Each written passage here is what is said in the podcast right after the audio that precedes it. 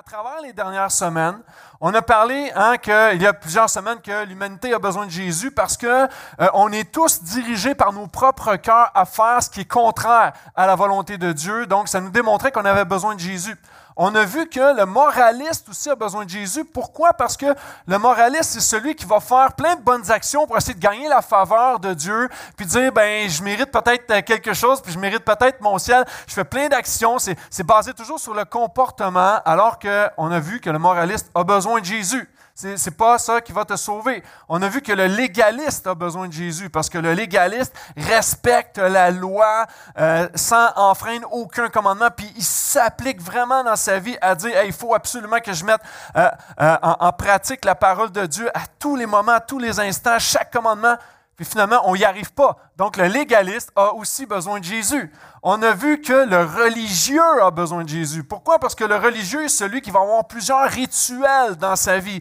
Hein? Puis des fois, ça peut être aussi bien que des disciplines spirituelles, mais tu c'est absolument ta discipline spirituelle qui va te sauver, alors que pourquoi tu exerces des disciplines spirituelles, c'est parce que tu es déjà sauvé. Alors le religieux a besoin de Jésus. Et la semaine dernière, on a vu que notre monde a besoin de Jésus. Pourquoi? Parce que devant Dieu, nous sommes tous coupables parce que notre péché nous a séparés d'avec Dieu. On a besoin d'être réconciliés avec lui. Donc, on a tous besoin de Jésus. C'est pourquoi ce matin, on va regarder à comment Jésus sauve. Parce que si je parle du moraliste, du légaliste, du religieux, tu dis, coudon, euh, c'est quoi la façon où on peut être sauvé ce matin? C'est bien que tu poses la question parce qu'on va y répondre. Et on va regarder le texte de Romains 3 à partir du euh, verset 21. Et les prochain verset 21 à 26, on va lire d'un bloc. Euh, certains vont dire que c'est l'épicentre euh, du euh, texte de Romains.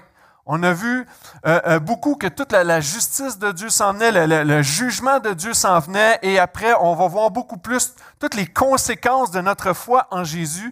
Mais ce matin, c'est un texte épicentre. Et lorsqu'on parle d'épicentre, hein, on entend des fois des tremblements de terre, il y a eu un épicentre. On sait que la secousse a été plus forte à cet endroit-là bien précis sur la terre. Et de la même manière dans Romains, ce texte-là est fondamental pour que tu puisses bien comprendre c'est quoi la bonne nouvelle de Jésus. Alors, commençons la lecture ensemble, verset 21.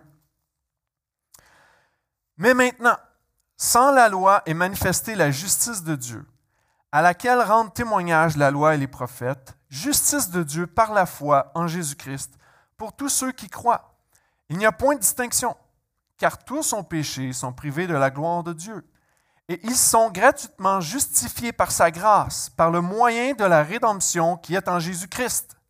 C'est lui que Dieu a destiné, par son sang, à être, pour ceux qui croiraient, victime propitiatoire. Je vais vous l'expliquer tantôt. Afin de montrer sa justice, parce qu'il avait laissé impunis les péchés commis auparavant, au temps de sa patience, afin dis-je, de montrer sa justice dans le temps présent de manière à être juste tout en justifiant celui qui a la foi en Jésus. On va regarder cinq éléments comment Jésus nous sauve. Premièrement, il va dire mais maintenant. La semaine dernière, on montrait que tous étaient coupables. Devant Dieu, on est tous coupables. On a besoin de Jésus. Et il va dire mais maintenant il y a quelque chose qui va se passer ici. Il y a un moment pivot qui se passe où il y a l'intervention de Dieu. Et ça, c'est le premier élément. Pour le salut, ça prend l'intervention de Dieu. Sans Dieu, tu ne peux pas être sauvé. Sans Dieu, tu ne peux pas vivre dans la bonne nouvelle de Jésus. Tu as besoin de Dieu, l'intervention de Dieu lui-même. Et c'est à travers cette intervention qui est manifestée la justice de Dieu qui est une personne qui est Jésus-Christ. Vous savez, lorsqu'on est malade, on a besoin d'une intervention. Si tu as un mauvais cœur, tu as besoin d'une intervention dans ta vie, de remplacer ton ancien cœur par un nouveau cœur si tu veux continuer à vivre. De la même manière, dans nos vies, de manière spirituelle, alors qu'on est coupable devant Dieu, qu'on est malade, on a besoin d'une intervention de la part de Dieu, sinon tu ne pourrais jamais être sauvé. Voici ce que le verset 23 qu'on a lu a dit, car tous ont péché. Qui peut dire ici, moi, j'ai jamais péché? Impossible, lève pas la main parce que je vais prier pour toi. OK. On a tous péché à quelque part. Même le pasteur ici présent a péché, peut-être même plus que vous, on ne sait pas. On a tous péché, ça c'est une certitude que la Bible dit. Tous ont péché. Et ça, c'est le problème de l'humanité. On a tous péché. Et alors que c'est le problème de l'humanité, le pire, c'est la conséquence au fait que nous avons tous péché. Qu'est-ce que le texte va dire? Ils sont privés de la gloire de Dieu. Ça, c'est encore pire. Parce que tu peux pécher et tu peux te repentir. Hein? Puis le, Seigneur va, te pardonner, va te purifier. Il, va t'amener à marcher dans la sanctification et on peut pécher à tous les jours, mais la conséquence, c'est que tu es privé de la gloire de Dieu. Si vous avez vu le film Home Alone, Maman, j'ai raté l'avion, j'aime le petit garçon Kevin qui, à un moment donné, bon, il mène du train, euh, euh, il manque de respect à ses parents, aux gens autour de lui, tout ça. Et qu'est-ce qui va arriver ultimement? C'est qu'il va se retrouver dans le grenier, tout seul, séparé de tout le monde. Hein, la conséquence de son péché, c'est que tu vas aller dormir dans le grenier. Et là, ce qui arrive, c'est que le lendemain, tout le monde est parti, parce qu'il devait partir en voyage le lendemain, et là, tout le monde se lève à la course, partent en vacances, s'en vont en Floride, et là, qu'est-ce qui arrive? Lui, il se retrouve dans la maison, puis il est tout seul.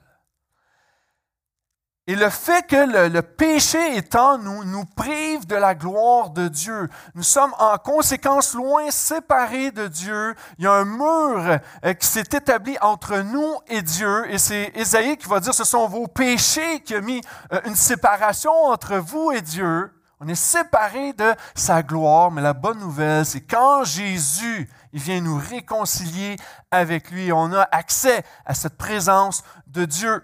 Il y a eu l'intervention de Dieu.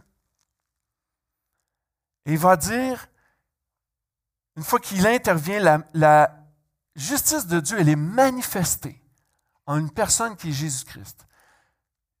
Je me rappelle lorsque j'étais jeune, j'avais vu un film d'une jeune fille, l'histoire d'une jeune fille de Jessica McClure. Je ne sais pas si ça vous dit quelque chose, mais cette jeune fille, elle avait 2, 3, 4 ans, puis euh, elle, courait sur le terrain familial et à un moment donné, elle tombe dans un puits. Et ce pas les puits qu'on peut s'imaginer là où on pourrait facilement euh, rentrer et, presque en sortir. Mais euh, là où il y avait euh, chez elle, c'était peut-être un, pied par un pied. Là. Elle tombe dedans. Et là, évidemment, elle est prise dans le puits. Elle n'est pas capable de, sortir de là. Elle essaie de crier. Il n'y a personne qui entend parce qu'elle est assez profonde. Et à un moment donné, les parents la cherchent partout. Qu'est-ce qui se passe? Ils cherchent la petite fille jusqu'à temps qu'ils entendent un petit son. Puis là, ils voient que la fille est dans le puits n'est pas capable de s'en sortir. Et là, ils vont appeler les, pompiers, les policiers, tout ça. Là, les pompiers arrivent sur place. Ils se disent, OK, il faut essayer de la, sortir de là, mais même s'ils essaient par le puits, ils ne sont pas capables. Et, elle est prise, ils pourraient briser des membres, tout ça. Donc, il fallait qu'ils trouvent une solution. Ils creusent un trou à côté. Donc, ils vont forer un trou de plusieurs pieds, des dizaines de pieds, pour essayer d'aller la chercher. Donc, il y en a un qui se porte volontaire. Il dit, OK, je vais y aller. Il rentre euh, euh, dans le trou qu'ils ont fait. Puis là, par, en, dessous, il essaie d'atteindre le puits et jusqu'à un moment, donné, il touche le pied de la petite fille et tout.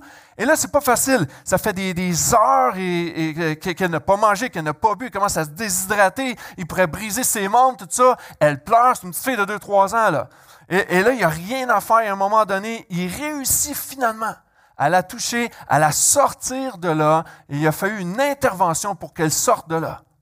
De la même manière, dans nos vies, on a besoin d'une intervention d'une autre personne que toi pour que tu puisses te sortir de ton pétrin. Et c'est la personne de Jésus-Christ. Dieu est intervenu, il a dit, j'aime ma création, j'aime les hommes et les femmes que j'ai créés, il faut absolument que j'intervienne parce qu'ils ne sont pas capables de se sauver par eux-mêmes. Si c'est toi ce matin, dis Amen.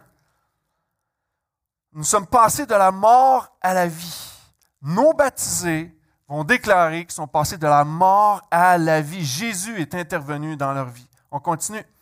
Il va dire, la justice de Dieu est par la foi en Jésus-Christ pour tous ceux qui croient. Ça, c'est super important. Le deuxième point, comment Jésus sauve. On veut parler de justification par la foi. On va toujours essayer de se justifier.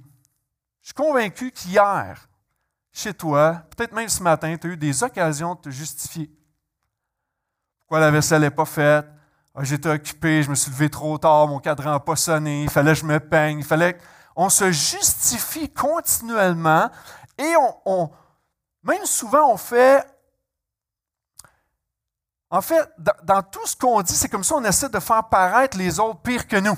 Hein? On a toujours de l'air moins pire que les autres. Ouais, mais tu savais, moi j'ai fait ça, mais tu sais, telle personne. Et, et, là, on va toujours se justifier comme si nos œuvres, à quelque part, les choses qu'on fait, ont une certaine valeur. Il faut dire qu'on est moins pire que les autres. Il ne faut pas oublier, devant Dieu, on était tous coupables à la base.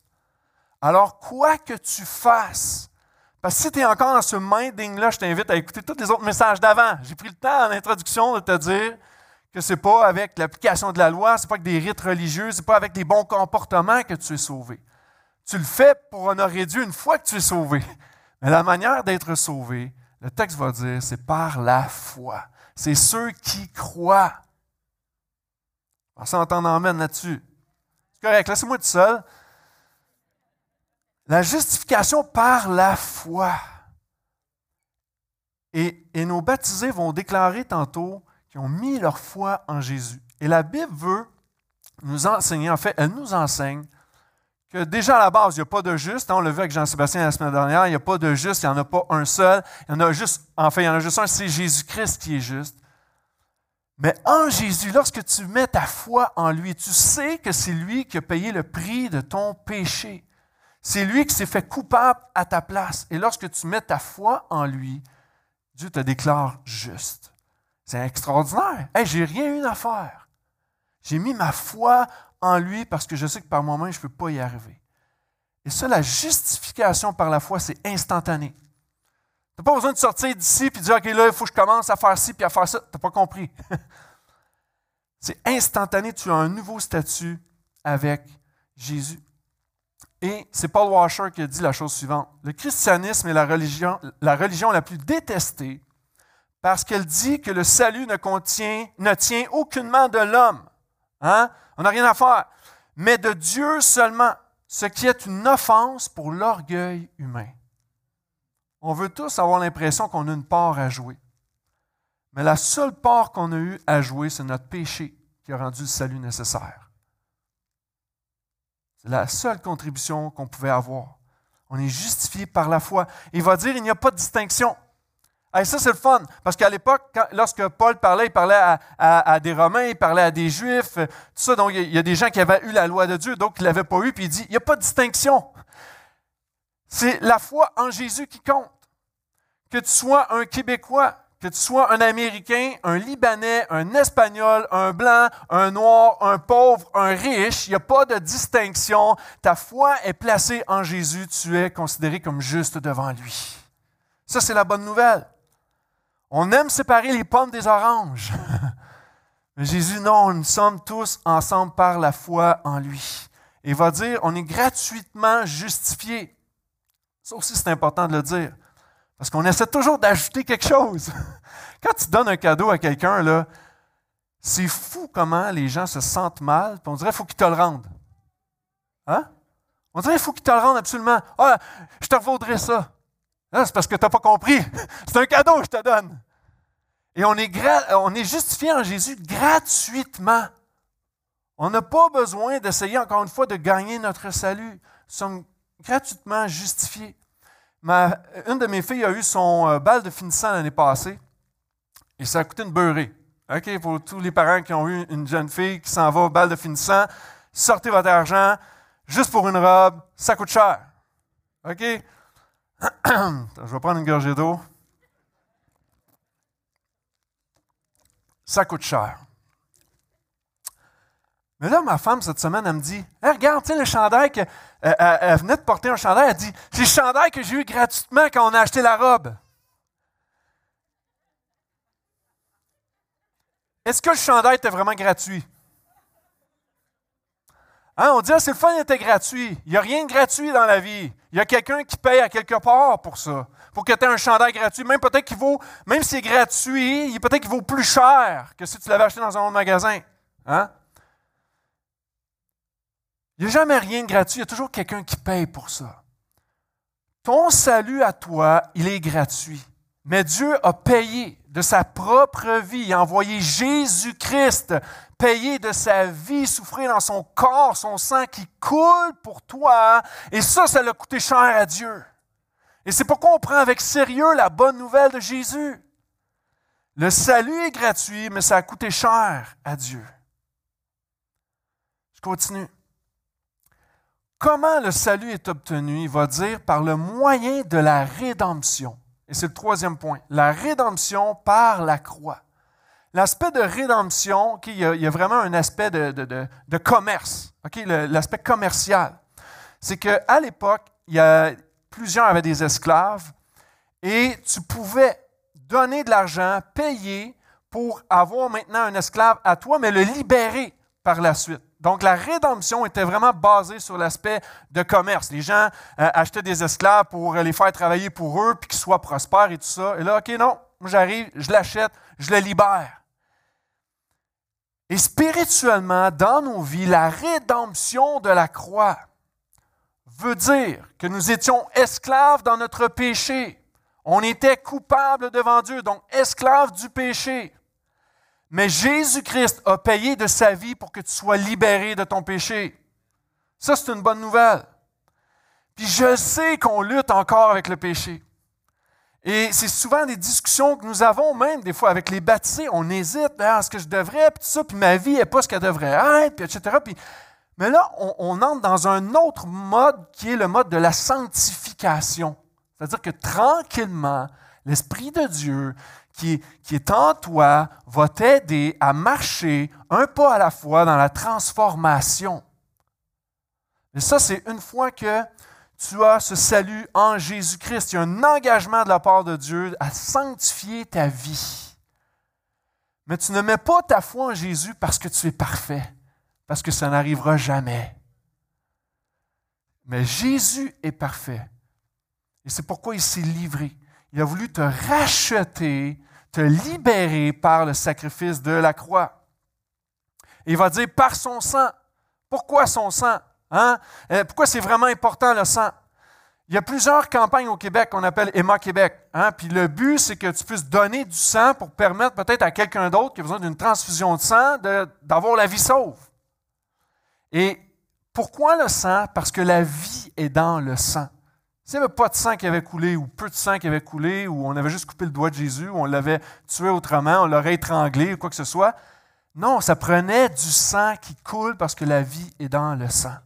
Lorsqu'on prend la communion, puis on va le faire à la fin de la réunion, hein, on dit la nouvelle alliance en son sang. Jésus a payé pour tous les péchés de l'humanité une fois pour toutes. Il a satisfait pleinement la justice de Dieu. C'est nous qui devions payer. C'est nous qui devions mourir Jésus est allé comme étant la justice parfaite de Dieu. Et, là, le texte va dire, au moins de la rédemption par son sang, hein, c'est par grâce que euh, tout ça est arrivé. Maintenant, il s'est fait victime propitiatoire. Ouf!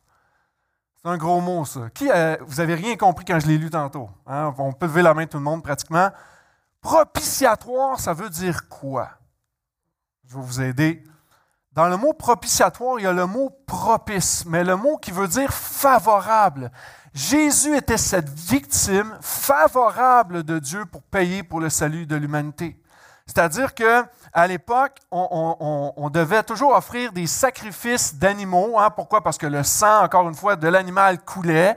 Et à tous les mois, le grand prêtre euh, allait dans le lieu très saint pour pouvoir euh, faire ces sacrifices-là. Mais le problème, c'est que c'était renouvelable à tous les mois. Hein? C'est comme au gym, il faut que tu payes chaque mois quand tu vas au gym. Tu ne peux pas juste payer une fois ou ton cellulaire. Et là, à tous les mois, il fallait refaire et refaire le même rituel. Maintenant, Jésus est là, sauf comme victime propitiatoire. La victime sur toutes les victimes qui va régler une fois pour toutes le problème avec le péché. Jésus le règle une fois pour toutes. Hébreu va dire qu'il l'a accompli une fois pour toutes. Et ça, c'est vraiment important que tu puisses comprendre. Et on parle beaucoup de, euh, du siège de la miséricorde quand on parle de, propitiation et tout ça. Puis ça me fait penser, dans, dans le milieu du sport, peut-être vous êtes un peu familier avec ça, sur la mercy rule. Et qu'est-ce que ça veut dire la mercy rule? C'est que si, par exemple, au baseball, tu perds par 10 points après trois manches complètes de jeu, c'est comme, OK, on, met, on, arrête la partie, écoute, on est en train d'humilier l'adversaire, ils sont pas dedans du tout, ils sont en train de se faire massacrer, ils sont dans la défaite, on va arrêter, là. On, va user de clémence envers l'équipe qui se fait euh, abattre comme ça. Et de la même manière, Jésus qui est cette victime propitiatoire, qui est sur ce siège de miséricorde, c'est comme, OK, OK, c'est assez. Il y en a du péché dans l'humanité, mais c'est assez. Je veux être clément envers eux. Je veux leur accorder cette miséricorde. Je vais m'offrir. Je vais euh, euh, me rendre coupable pour eux afin qu'ils puissent marcher dans la victoire avec moi. Yes.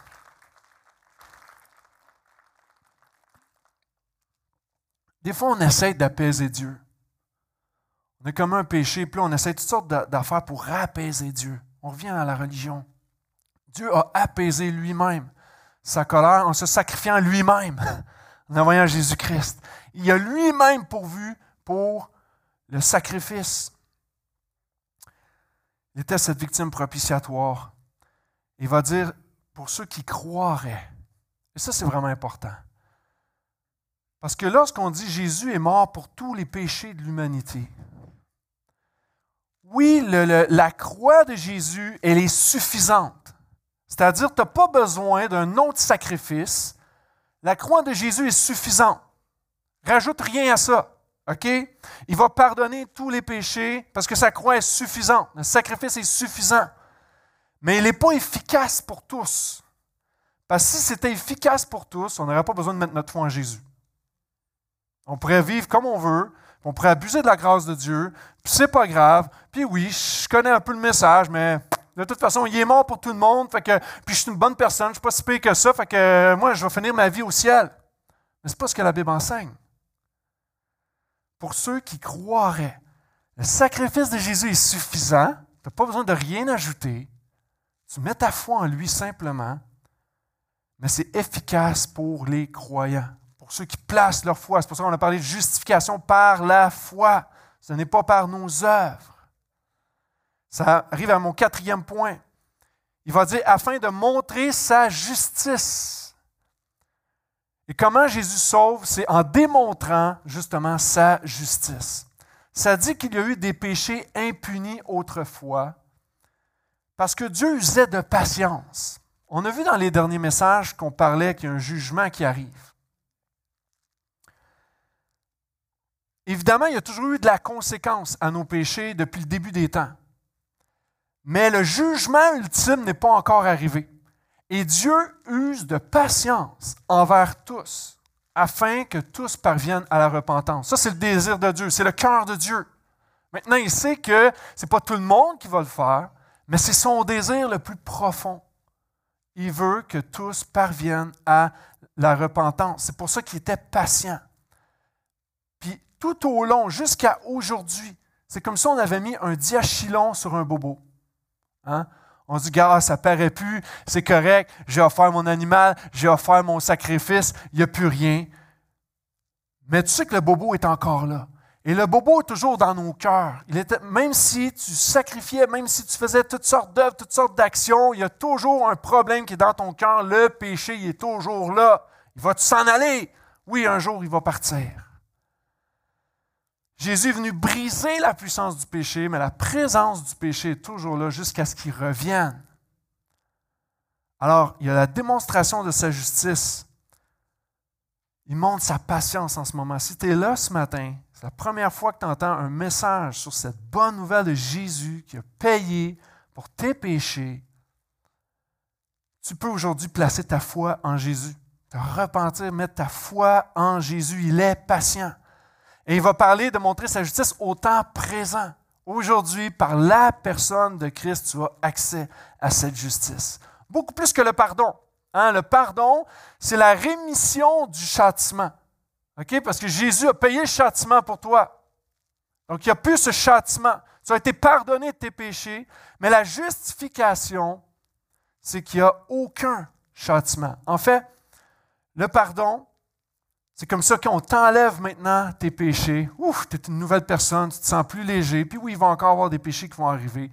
Mais lorsqu'on te déclare juste, c'est que le châtiment maintenant n'est plus sur toi, il est sur Jésus-Christ. Il a pris pour toi. Moi, je t'invite à mettre ta foi en lui ce matin. Et je termine avec la dernière portion de texte, versets 27 à 31. On va dire, où est donc le sujet de se glorifier? Hein? Parce que depuis le début, là, les Juifs veulent se glorifier. Je connais la loi, regarde tout ce que j'ai fait. Quel est le, Est-ce qu'il y a un sujet pour se glorifier? Puis, euh, moi, je participe à un pool d'hockey. Si vous ne savez pas c'est quoi un pool d'hockey, c'est simplement qu'en début de saison, tu choisis des joueurs, puis s'ils font des points dans un match, ben, ça te donne des points à toi. Et là, moi, je, suis un fan fini de ça, puis je suis un gars hyper compétitif dans la vie. Puis là, je regardais, puis il y a 50 000 participants. Puis là, à un moment donné, j'étais « Wow! » J'étais rendu 25e sur 50 000. Je dis « Hey, ça m'est jamais arrivé. » Puis là, je commence à me vanter. Puis là, je parlais avec un autre pasteur, pasteur Max euh, de Terrebonne, qui dit « Hey, moi aussi, je suis dans le pool, RDS, tout ça. Puis « Hey, t'es combien? » Puis là, je commence à comparer. Puis je suis comme « Wow! Je suis super fier! » Et là, cette semaine, il me dit Hey, en passant, mon gars, il te suit à tous les jours. Il check, là, puis il dit Hey, comment ça que Denis il est baissé? Hey, comment ça qu'il a monté? Puis là, il me suit. J'ai un fan. J'ai un fan. On rit tous, mais parfois c'est nous. On fait des affaires, puis Hey Seigneur, regarde ce que je fais. On voudrait que Dieu soit notre fan. On voudrait qu'il soit notre fan. Il n'y a pas de sujet de se glorifier. Dans notre salut, il est donné gratuitement par grâce. On n'a pas à se glorifier de rien. Il va dire par quelle loi? Par la loi des œuvres? Ben non. Ça fait sept semaines qu'on prêche que non. Alors, je suis content que Paul confirme. Pas par la loi des œuvres, mais par la loi de la foi. Car nous pensons que l'homme est justifié par la foi sans les œuvres de la loi. Ou bien Dieu est-il seulement le Dieu des Juifs? Ne l'est-il pas aussi des païens, hein, de tous les peuples? Oui, il est aussi des païens, puisqu'il y a un seul Dieu qui justifiera par la loi les circoncis et la foi des incirconcis. Donc, c'était, euh, en, fait, c'est, pour ceux qui n'étaient pas là dans les dernières semaines, c'est la circoncision. On parlait de la circoncision dans la chair, hein, comme un, enfant euh, à huit jours. Et l'apôtre Paul disait que c'est la circoncision du cœur qui compte. Donc, c'est pour ça qu'il va dire, il va justifier la foi des, circoncis qui étaient les Juifs, les incirconcis, c'est ceux qui n'avaient pas la loi de Dieu. Euh, donc Dieu va agir dans les cœurs. Il va dire au verset 31, Anéantissons-nous donc la loi par la foi? Ben non. C'est comme si, parce que j'ai la foi maintenant, je ne suis plus les commandements de Dieu. Ben non. Tu n'as pas compris si c'est ça. Il va dire, loin de là, au contraire, nous confirmons la loi. Et ça, c'est important. On a vu la semaine dernière qu'à cause de la loi, on connaît le péché. Hein, quand tu vas dans une zone scolaire et tu te fais arrêter parce que tu es là à 36 km/h, tu dis J'allais pas vite, mais c'était 30. Alors, ta contravention te démontre que tu as la connaissance du péché parce que tu as enfreint la loi. Mais maintenant, la loi, elle est bonne. Et lorsqu'il dit on confirme la loi par notre foi, c'est que le chrétien, c'est que la loi de Dieu est bonne. Il n'essaie pas de remettre en question la loi de Dieu. Parce que je sais qu'on n'a pas de misère avec la loi de Dieu quand on marche véritablement avec Dieu. Mais quand on a des défis, on a des luttes, puis là, oh, tu commences à flirter avec le péché, puis avec le compromis, finalement, tu remets en question un peu les principes de la parole de Dieu. On pourrait le faire dans les relations hommes-femmes. Souvent, on croit à, l'intimité sexuelle dans le mariage, mais oh, là, quand ça te touche, comme, oh, pas grave, Dieu comprend. Ben, non. Euh, l'intégrité financière. Hein? On, peut être des gens qui donnent généreusement, on peut être des gens fidèles, on veut être de bons intendants. Mais là, je trouve que le gouvernement, il en demande pas mal trop, fait que moi, je ne paierai pas mes impôts. La foi confirme la loi. On sait que la loi de Dieu, elle est bonne. Et c'est ce que l'apôtre Paul veut dire. On n'a pas à remettre en question la parole de Dieu. Notre désir maintenant, c'est d'obéir à la parole de Dieu. C'est comme ça qu'on reconnaît des vrais chrétiens où il y a un fruit de la nouvelle naissance en lui, une naissance créée par le Saint-Esprit, une nouvelle naissance, un désir de marcher euh, en lien avec ce que la parole de Dieu demande. Et ce matin, on va voir nos baptisés. Et nos baptisés ne sont pas parfaits. Nos baptisés ne sont pas rendus. Je m'excuse de vous décevoir. Nos baptisés ne sont pas rendus. Le baptême, c'est quoi? C'est le commencement. Commencement d'une vie avec Jésus. Le mariage, c'est le commencement d'une vie à deux. Et le baptême, c'est le commencement d'une vie chrétienne. Maintenant, ils font une déclaration de foi de dire, je veux suivre Jésus.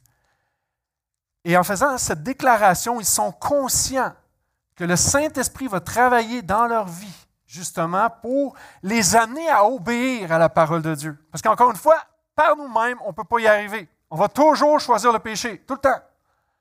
Mais le Saint-Esprit qui vit en nous nous conduit dans l'obéissance de sa parole. Et c'est pourquoi que notre foi confirme que la loi de Dieu, elle est bonne. Est-ce qu'on peut donner une main d'applaudissement à notre Seigneur ce matin?